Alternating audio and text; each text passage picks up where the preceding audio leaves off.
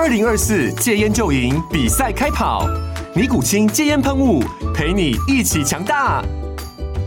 戒烟不容易，单靠意志力戒烟的人，时常无法克服戒断症状而失败。尼古清戒烟喷雾将是你的神队友，简单一喷，药品急速释放，立即缓解七大戒断症状，不限场合提高戒烟成功率。除了尼古清神队友，你还可以寻求专业医疗人员协助，一起迈向戒烟成功之路。尼古清戒烟喷雾，用科学方法戒烟，请咨询全台各大药局及戒烟门诊。本广告由尼古清戒烟喷雾、卫部药书字第零二七八三五号提供。嘉安嘉护股份有限公司，台北市中山区民生东路三段二号十楼，北市卫药广字第一一三零三零一九零号。尼古清戒烟喷雾，相伴每个新开始。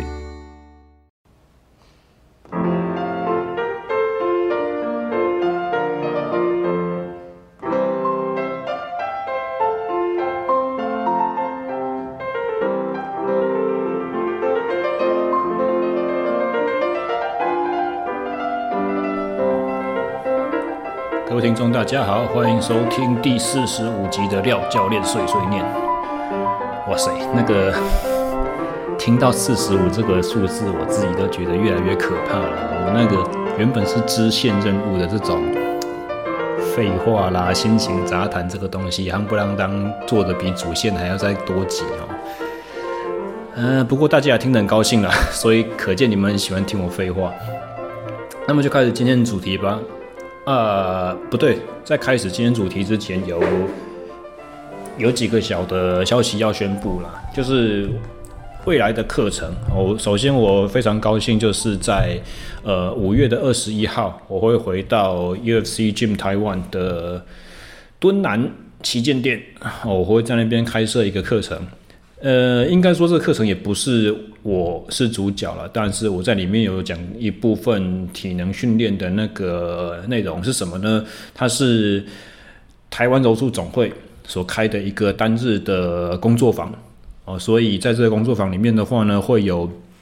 一些心肺体能的训练，会有一些指力握力的训练，会有一些身体滚翻的基本动作的检测和学习哦。这个是呃小弟我所负责的部分，大概会有两个小时的内容。那除此之外的话呢，还包含了工作坊的内容，还包含了营养的学科哦。那营养的话，当然是着重在呃体重控制以及赛前降体重，然后脱水，包含了脱水过磅的操作哦。如何用最低风险、最健康的方式去使命必达完成任务？还有更重要的，可能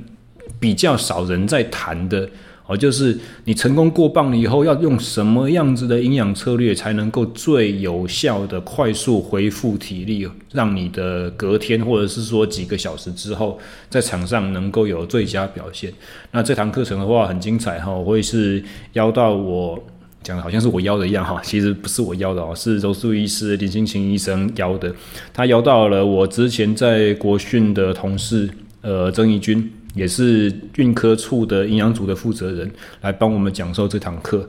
那就是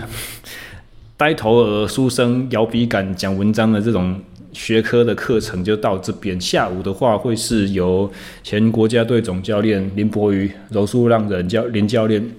还有魔力小龙吴晓珍来帮大家去做一些呃训练食物上面的分享。那这个的话就不是我的专业，所以我就是变成说呃见习的身份去了。所以这是第一个。那第二堂课程的话，这个对我来讲是一个蛮大的殊荣，也就是七月八号，在我如果没记错的话啦，礼拜六。嗯，好，礼拜六。那个货运卡车开过去，让我分心了一下。七月八号礼拜六，在那个林口长庚医院，呃，由台湾运动医学会所举办的一个研讨会上面，我会负责一个讲师的主讲，题目是，其实跟我的减法训练，跟我那本书的概念有点类似啊，就是用短短一个小时的时间，向呃这些医护工作人员去简介一下，说琳琅满目的训练方式，或者说百家争鸣的各种学说，听起来好像都很诱人。那在针对我们目前眼上眼下的这一个任务，我们看到的这一个特殊的案例，也就是医生们的病患嘛。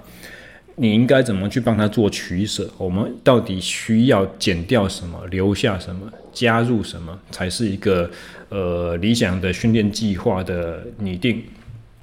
那除此之外啊，我还会希望试着呃跟医护工作人员去想办法介绍我们的这个叫做竞技运动的，应该是说心态吧，哦，竞技运动员的想法，因为。我自己的本身的猜测，可能有一些医生，有一些物理治疗师，有一些呃医检师，他们可能本身对运动有着浓厚的兴趣，或者是他们的科别跟运动员，或者说运动爱好者，也经常会扯上关系，但他们可能本身对于竞技并不是热衷的参加，了解的程度也不会到很深，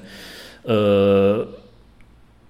我想在这边讲的，其实我不是以一个负面的角度，只是单纯是你和我不一样的这种观点去切入了。那我希望用我自身的经历也好，或者是用我自己去协助过运动员的这种呃经验也好，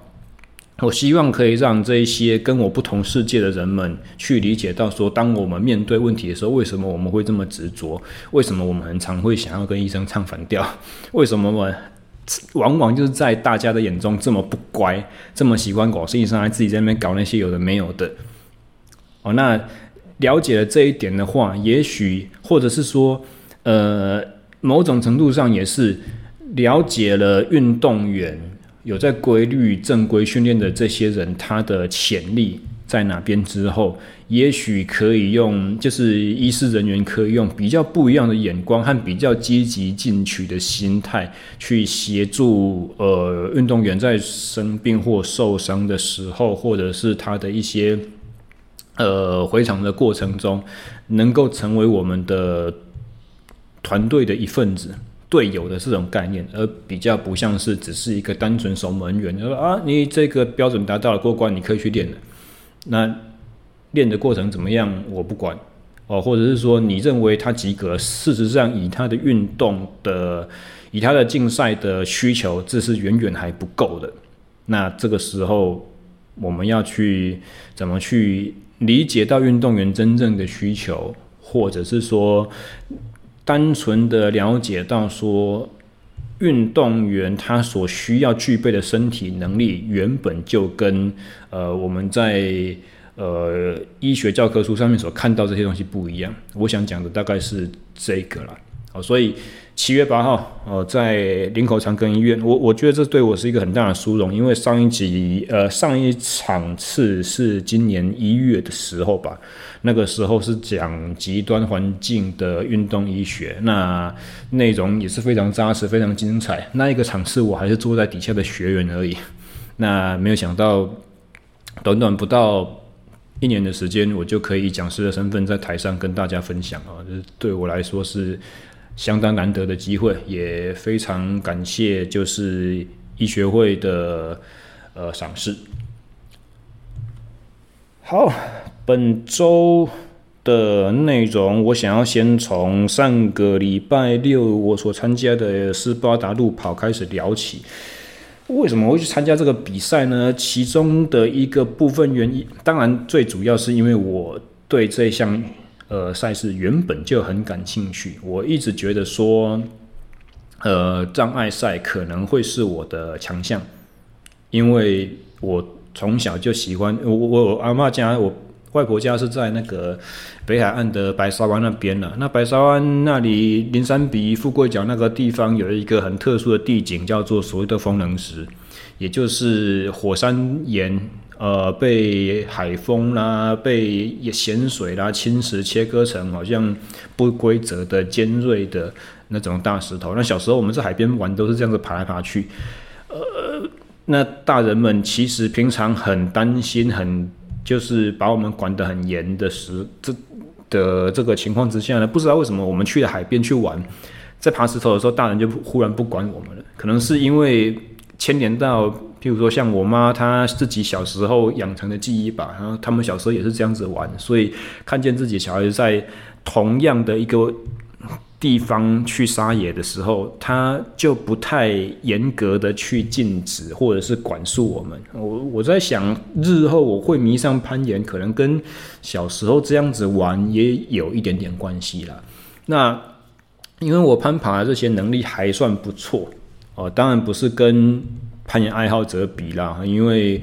攀岩运动在近年真的是流行的很快，那很多后面才参与、才接触的，夯不啷当进步幅度都非常的大，而且对于追求训练也很执着，比我强的人一大堆啦。而而且这些比我强的人不是前辈而已，很多很多比我晚接触的。最明显的一个例子就是，我记得很深刻，就是那个台北物理治疗所的那个乐成物理治疗所的。院长那个杨奇恩，他就是比我晚接触，然后两三年之内就爬的级数比我高了。那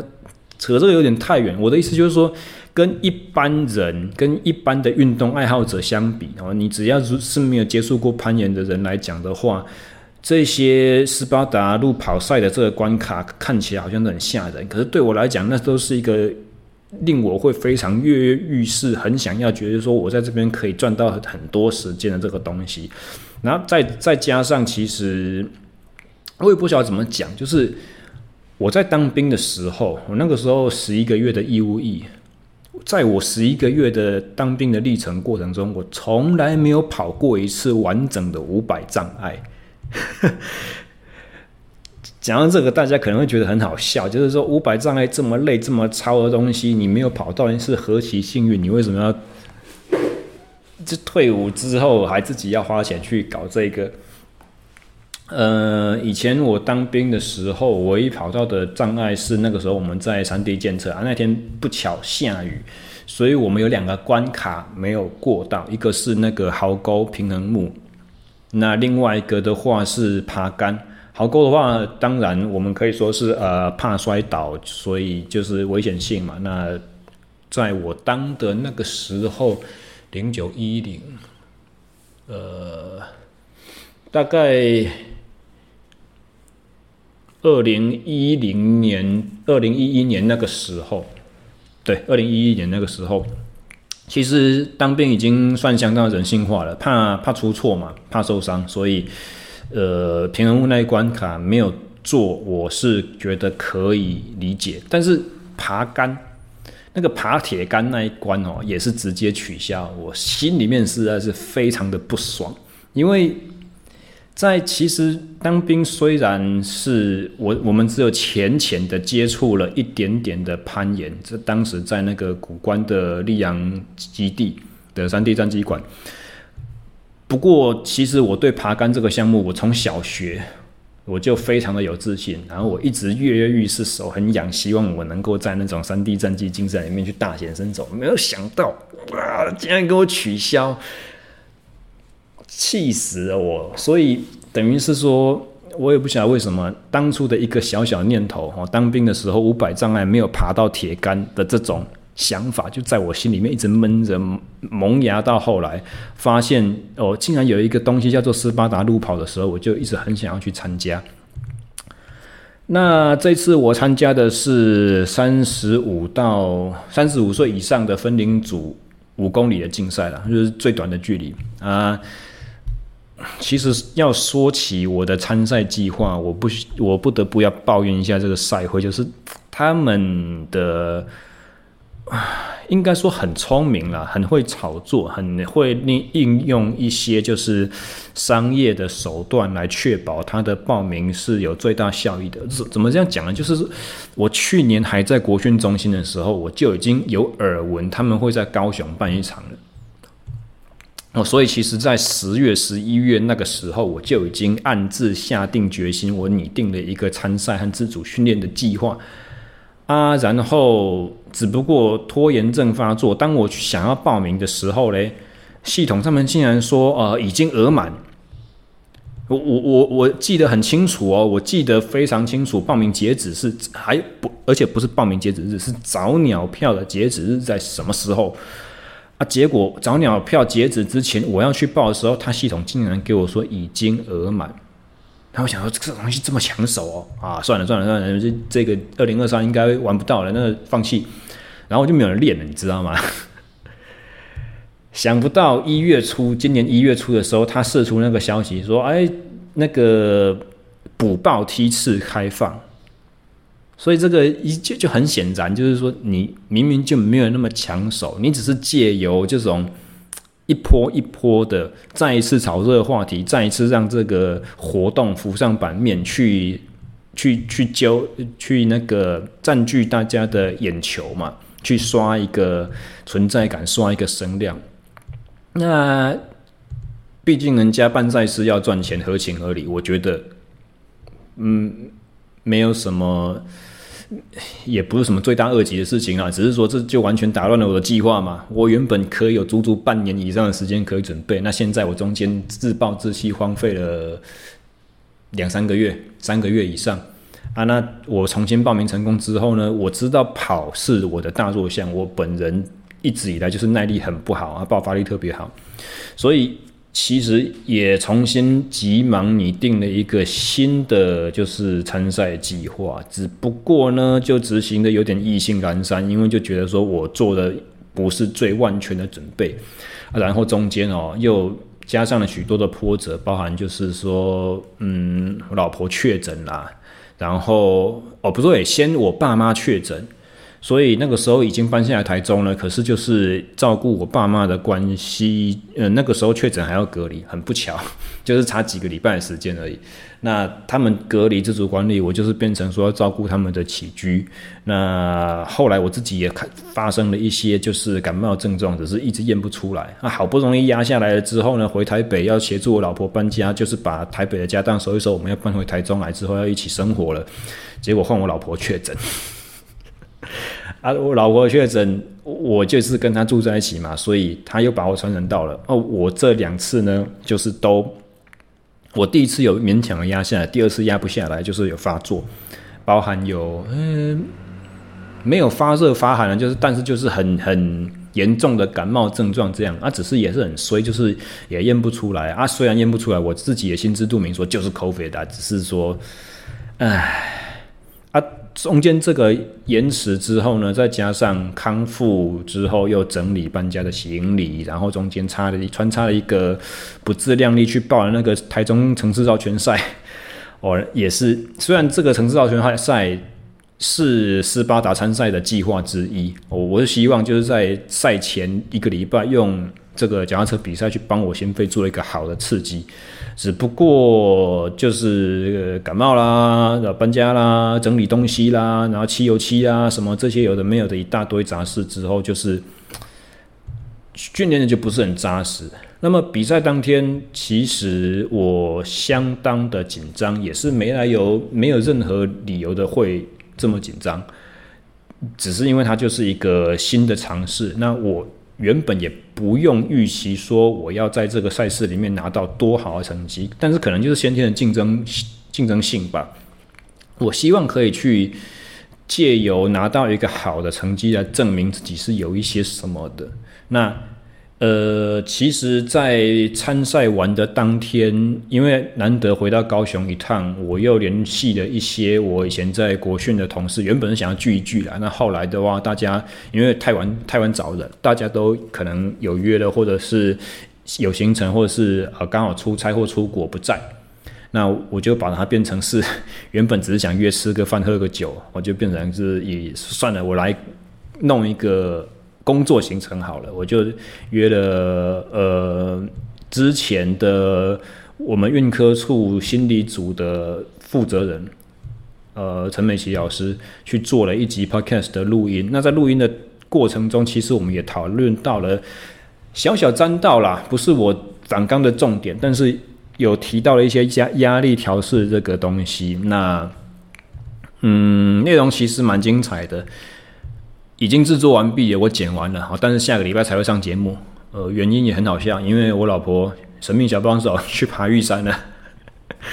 你看我这这么没有用，老婆不知道有什么事也做不了，因为封面是她负责的。那我的美编，我的神秘小帮手不在手，不在身边了，我就只好双手一摊哦，对大家说个对不起。那本周先讲这种来垫档。那讲到了赛前压力调试，我我会觉得说这这东西就是，呃，其实我之前在自己节目里面也讲过，我我的调试方法就是多参赛。多去用不同的方法去刺激自己。当你习惯了站到起跑线上的这个流程，当你习惯就是备赛，然后参赛，然后获取经验，然后不管是失利或者是或者是呃比赛结果超乎你预期，这个流程你要不断的去走。那走过之后越走越顺，你就你就越来心境就会越来越稳，就会觉得说什么东西我没有看过，都这一切都是我。所知道会发生的，我所熟悉的这样子，哦，那这是我自己个人的方法啦。嗯，那开赛过后，其实整个赛道让我非常讶异的几个点，其中一个就是今年的呃跑的部分，确实是看至少看起来，因为我身身身旁没有很多。呃，在玩斯巴达的朋友，所以无从考证。但是从一些过往的赛事活动照片去看呢，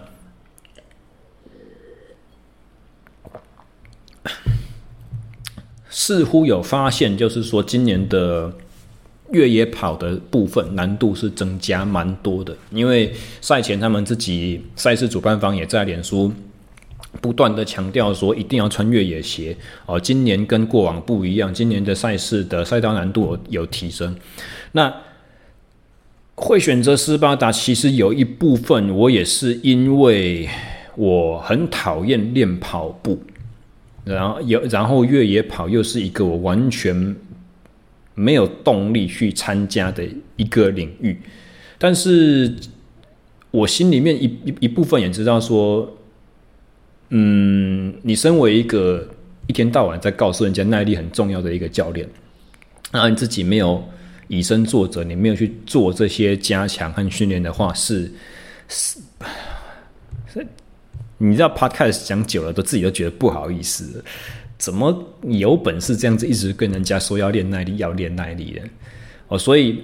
参加斯巴达也是。为了给自己一个目标，给自己用一个手段骗自己动起来，强迫自己要练的一个手法吧。我因为我知道，我要我自己去练路跑的话，我是绝对不可能去做的。那给我一个有趣的东西可以去玩，我至少会为了准备这一场障碍赛，我会去做基础耐力的训练啊。然后也还好，是因为这一场。让我有机会去体验了一个何谓越野跑，因为举办的地点在高雄大平顶附近的那个公七公园哦，就是它是一个比较荒凉的那种山坡地。那跑出去之后呢，真的是什么奇奇怪怪地形都有，鹅卵石啦，然后上很陡的上坡下坡，嗯，不知道怎么形容，就是我只好这样子跟大家去。这个讲法实在是有点难听，但是你如果清明节去扫墓，你家的墓在山上，你就想象我们跑的路就是跟那个王阿波很像，只差没有墓碑，没有人家的山水，没有人家那个围栏这样子而已。但是不管是植物啦、地景啦，甚至是爬升的和下降的那个陡度，都非常的类似。我在参加这场跑之前，我完全我看过人家在练越野跑。可是我从来没有办法想象，为什么他在他们可以在下坡崎岖不平，而且道路特性还不见得可以去掌握的这种路路面，它可以下这么快。啊，结果这一场呢，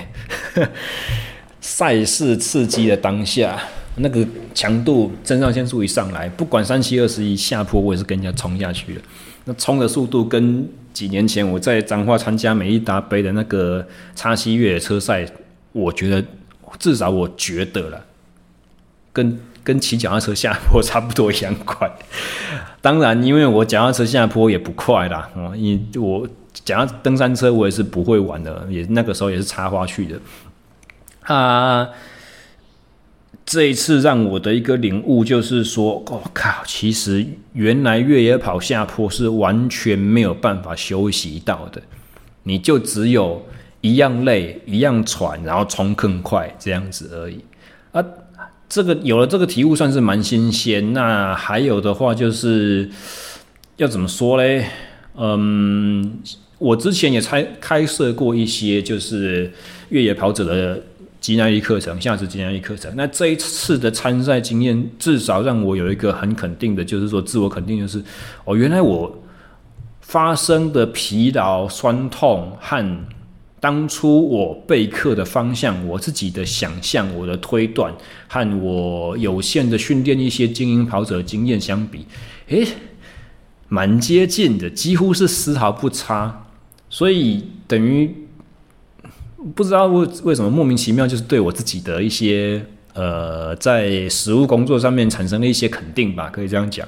啊，当然也是有意外的部分啦。当然，意外的部分就包含我发现说，哎，其实，在陡爬坡的过程中，我的背肌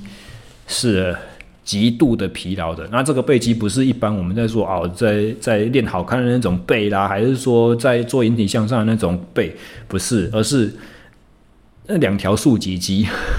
就是你沿着脊椎骨往旁边两侧摸出去那两两条比较细长型的肌肉，真的是累到一个爆啊！也有可能是因为这次的赛道真的有很多非常不留情面的那种树枝啊，什么东西必须要低头去闪避，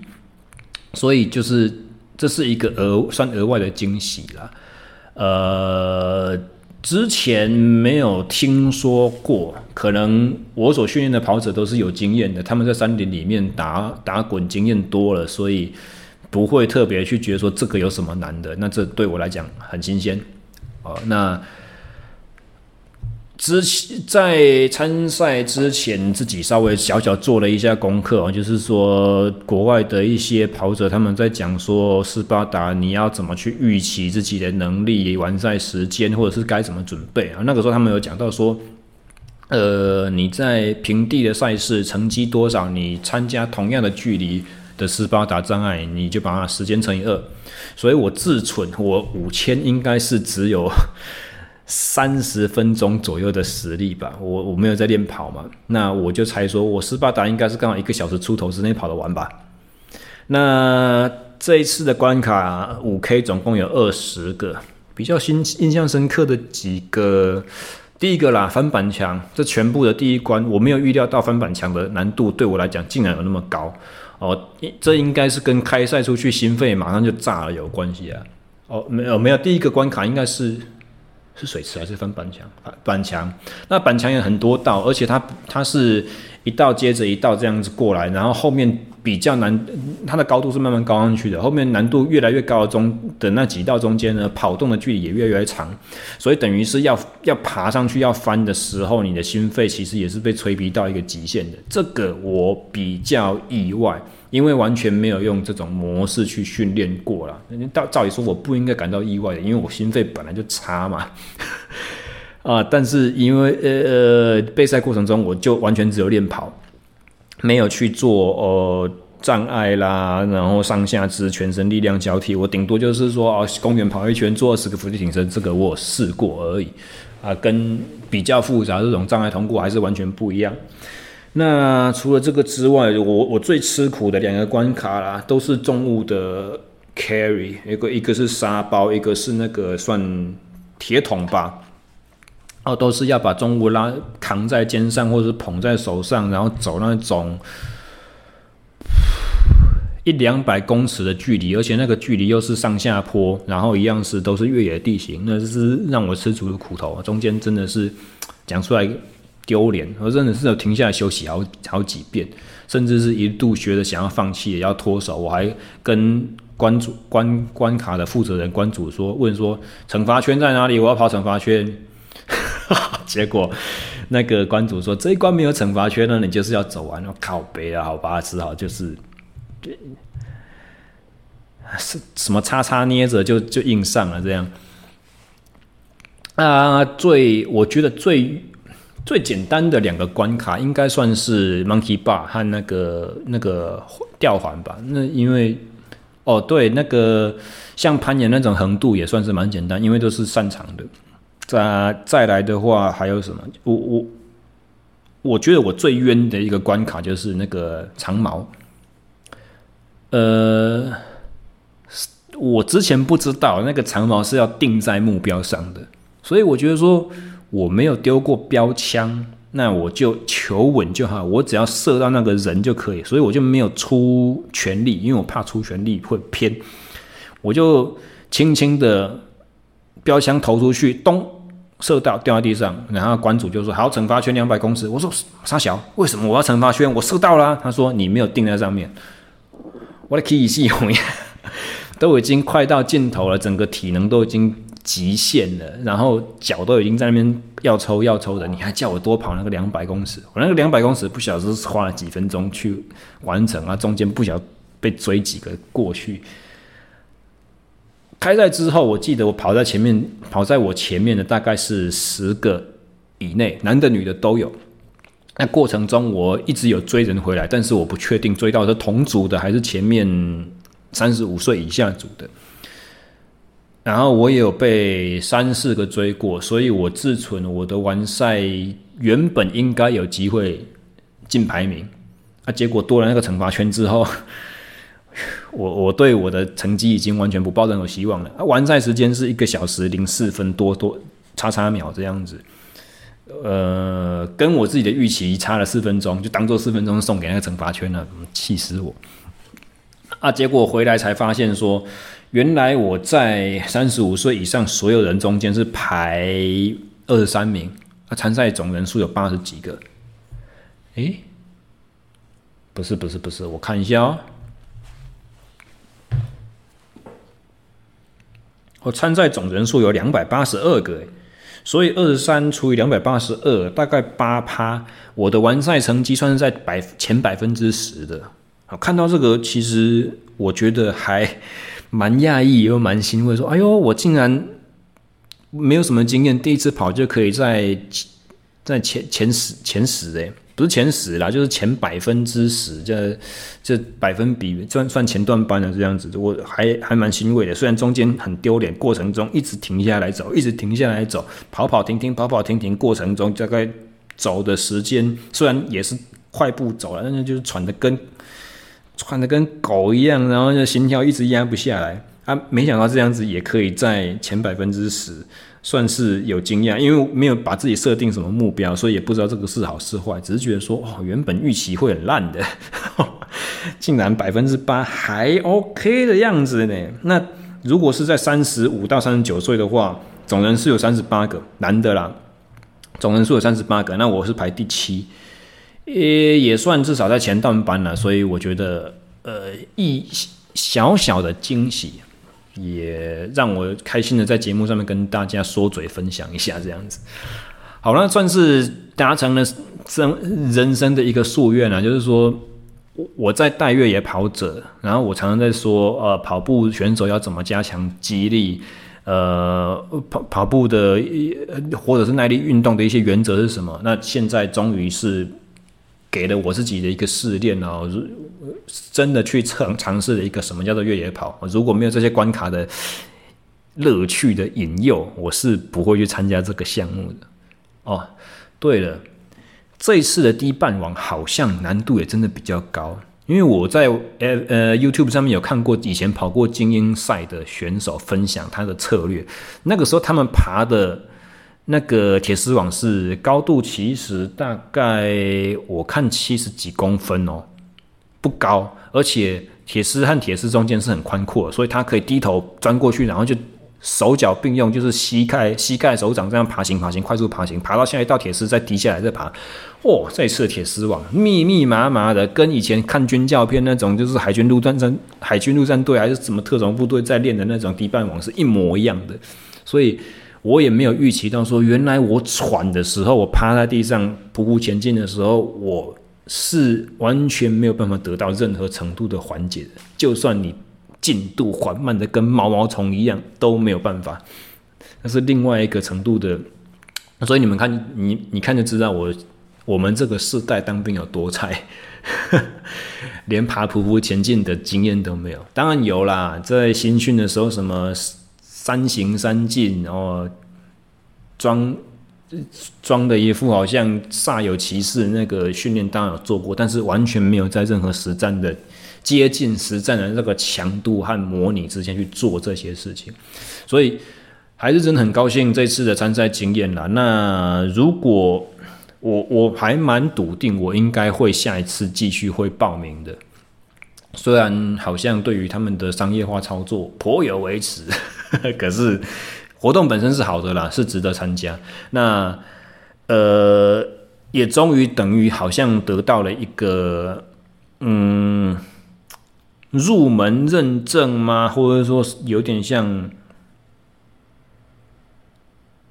通过了一个试炼的感觉，终于在一些，譬如说越野跑者的圈子之间呢、如果之前有还有人在质疑的话，说啊，你有没有跑过来教我们？至少我还可以跟跟大家说，哦，我现在跑过了一项是真的是 cross country 地形的赛事，而且是爬升量是很惊人的，地形地貌，呃，山境也不容易的这种路线，我走过了一次，那。但是我自己对我自己个人的这个完成的成就感的肯定，和我看这件事情的眼光其实是不一样的。我会认为说，呃，你一个专项运动的运动员，其实可以得到外界的帮助机会有很多。你应该去把自己眼光放宽广一点，要去预设说，就是其他领域的人来，只要他有一个基本的专业素养，他潜在都有机会为你提供帮助。就像我之前访问那个复健科医师，那个卓彦廷医师嘛，他也讲过啊，你看复健科，你不应该就是预设一个立场说，哦，因为这个医生本身有在练健身，有在练健美。所以他一定比较懂我的处境，所以他一定对我的一些伤势、我的恢复、我的需求有更清楚的了解。那他的他的医术一定就会比较专业。你不应该这样想哦，你应该是要相信他在医学上面专业的训练和他在医学院毕业之后、职业之后持续的自我精进这些东西，而不是说哦，你没有练，所以你一定不懂我们运动的。所以。我举我我另外举一个例子好了。去年我在国训的时候啊，举重队的体能训练师郑玉儿学姐，她是柔道背景的，所以如果要从这个角度来看的话，举重队是不是也可以说啊？你又没有练过举重，你为什么要来带我们的体能？可是事实上，玉儿学姐在带举重队的训练，她那些敏捷、速度、协调的东西。就算是在国外，我们的选手出去国外比赛，在场边热身的时候，他们的那个先进和细腻程度是连外队都啧啧称奇，在旁边参考和记录的。那如果你要以一样的眼光，就是说你没有练过举重，或者说举重本身就已经做得很重，身体素质都已经很好了，我还要做什么体能？我还要练什么重量？我还要做什么核心？不用啊。如果是用这种眼光看的话，我们台湾的举重队不会进步。我之前也曾经跟，呃，我我不要讲名字好了，跟我访问过的一位也是基层队的教练，就去私下聊过天。他就说很现实的一个东西啊，他就说，你看我们项目啊，我们就很接受这个体能，所以我们的成绩都很好啊。你看举重也是一样，他可以接受体能，所以他成绩就很好。啊，你们那几个叉叉项目就是很封闭，永远都在搞自己那一套，所以国际赛成绩就是不会突破，就是不会去有长进。这个讲法很难听，很现实，但是也很有道理。所以话头回到，就是说，一个体能教练是不是自己要去跑越野跑才能够教越野跑的选手呢？我不认同。但是，其实这个概念在台湾的运动圈子里面，似乎一直以来不容易被打破。包含以前，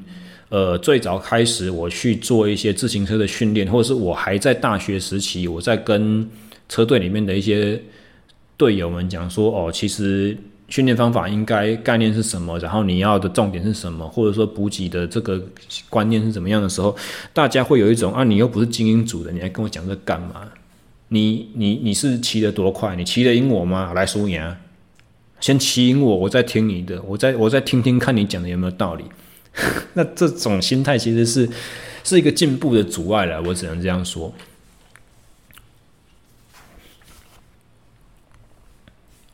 好，讲到这边的话，其实要带到本周节目的第二个主题，也是我原先我原本这礼拜没有要吹嘘我斯巴达的参赛经验，但是觉得成绩还不错，就忍不住这样子电解说说嘴一下。那原本这个礼拜的主题，我是希望去讲我们为什么会犯错的这件事情，也不单只是犯错啊，就是说，呃，你们去想象一个，想象想象一个情境，就是专业的教练、专业的有天分的运动员、全职的或者是就是学生时期的都都一样。然后，我们现在哦，我我之前曾经讲过一句话，二十一世纪都已经过了四分之一了。我在二零二零年、二零二叉年的这个时候，照理说科学知识都已经发展的很发达，什么样才是聪明的或正确的练法？什么才是好的周期？什么样子的训练方式才适合哪一个族群的选手？哪一个哪一个特性的选手？应该这样讲。应该都已经发展的很完备，那为什么我们一天到晚还会有在训练的过程中必须要不断的修正自己的做法，或者是为什么我们还还是常常会看到说，呃，练出来的效果不好，或者说训练执行执行到了一个重关键的节骨眼，啊，你就生病，你就受伤，你你就犯了一些看起来就是。事后检讨起来就是很呆笨、愚蠢的错误。为什么你还是会犯这些错误？你不是应该很专业吗？你不是应该都懂吗？拿我自己为例子嘛，就是我以前我我记得我曾经分享过，我也不 一张嘴说多了，有时候不记得自己在哪边讲的，搞不好节目没有，是我跟朋友在聊到的。就是说，我以前大的赛事，我往往都会练到一个关键的阶段，最后准备要 overloading 之前，我就会生病，我就会感冒，我就会出一些小状况，那我就被迫要提前减量。这个提前减量只是为了要把那个病给压下来，或者是赶快恢复，那我就没有办法收到真正减量的这个最好的效果。那这也是很明显的一种错误嘛。好，那你研究所读两年都毕业了，你号称自己。他的训练多么厉害哦！我都帮人家做体能规划哦，我都我都常常告诉大家说，什么项目来我都可以。那为什么练自己练成这个样子？我想要引述就是那个《黑暗骑士三部曲》第一部的那个蝙蝠侠那个电影里面的台词，那个阿福在问。韦恩少爷说：“Why do we fall, Master Wayne？” 那个米高肯恩那个有名的英国口音，Because，然后他他讲什么？他说：“So that we can pick ourselves up。”引述韦恩少爷他爸还在世的时候讲过的一句话。他说：“我为什么我们要跌倒？我们要跌倒是为了要能够把自己重新再站起来。”那也跟洛基第六集，呃，席维斯史特龙，呃，这 Rocky Balboa 跟他儿子在讲的台词也很像。他说：“不是拳击，不是你多会打别人，而是要考验你多能够承受别人的重击，然后一而再、再而三的爬起来的这种生命韧性。”所以。好像很洒狗血嘛，对不对？可是从这个里面，我得到一个体悟，就是说，其实犯错或者是说生病受伤，我讲实际一点，就是说，我我们都知道，呃，理想的生物力学状况是怎么样子。可是有时候在场上已经莫名其妙，你就会一些非受迫性的，不是被冲撞的这种这这这种运动伤急性运动伤害也会产生，或者是说不要这不见得是要是在场上了，你体能训练都做得好好的啦，重量训练也都有在在练啦，而平常治疗也乖乖的有在去，转身拿一个包包你就可以闪到腰，这种事情也都会发生，那为什么？这是造化弄人吗？我我不见得，我我会觉得说犯错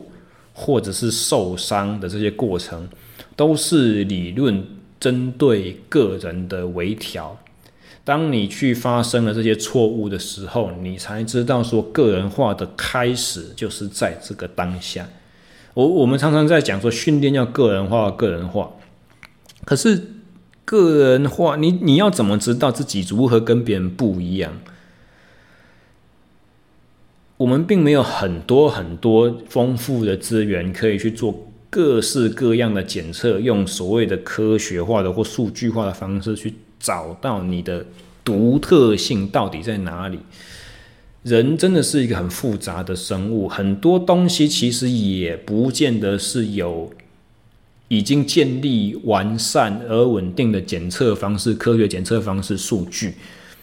可以去分析出来的。所以我们要怎么知道说方法很好，但此此路对我来讲就是不通？除了用过往的人的经验堆砌出来，这个叫做学理嘛，也也是像我写在书本里面这些知识嘛。我写书写了那么多，都是在讲说怎么教你去怎么分辨。但是除此之外，经验不也是很重要吗？那你要怎么获取经验？那是透过犯错啊。甚至有的时候，我们明明知道那个东西是错的，可是你听别人讲，听在你耳朵里面，和你实际真正去犯的那一次错，对你日后的影响力，对你日后的这个显著性。